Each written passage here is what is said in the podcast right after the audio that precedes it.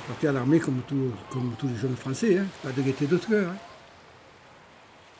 Pour venir en France, il faut la majorité en Espagne était à 25 ans. J'ai attendu avoir 25 ans pour me faire le passeport, moi toute seule. Ma mère, paraît qu'elle a tombé dans les pommes. Comme je revenais de, de, de pas longtemps d'Algérie, j'avais fini mon service militaire. Or, l'idée, à un moment donné, il fallait que je trouve, fait que je fonde une famille. Quoi. Je suis venue en France. Je savais même pas dire bonjour. Hein. Mais après, j'étais toute seule à la place des Catalans, me baigner. J'ai vu une, une, fille qui était charmante, qui me plaisait. Qui m'a demandé l'or. Pour l'aborder. Hein. À un moment donné, pour aborder, il faut bien euh, avoir un prétexte. Hein. Je, je l'ai dragué. il m'avait plu. On s'est donné rendez-vous un mois après.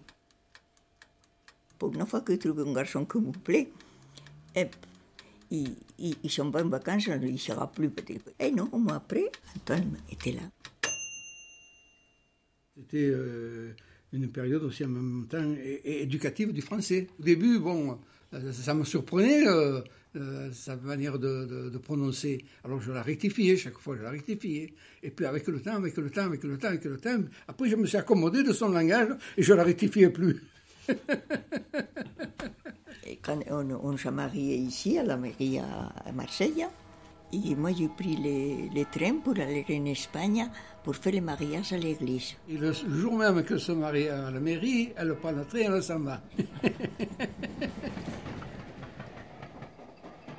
Parce que moi, personnellement, si je n'aurais pas fait le mariage à l'église, je ne me sentais pas mariée encore. À un moment donné, il, faut il fallait que vraiment que, que, je tienne un paro quand même.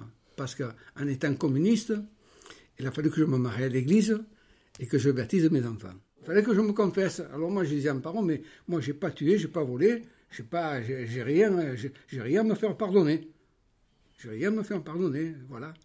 Donc, on est allé voir un curé, là un curé, un, prêtre ouvrier, et on lui a raconté un petit peu notre situation. Alors, le prêtre ouvrier, il a dit, écoutez, faites comme vous pouvez. si vous vous aimez. Et, et après, vous sont venus s'installer dans cette maison. Il y a 56 ans quand même.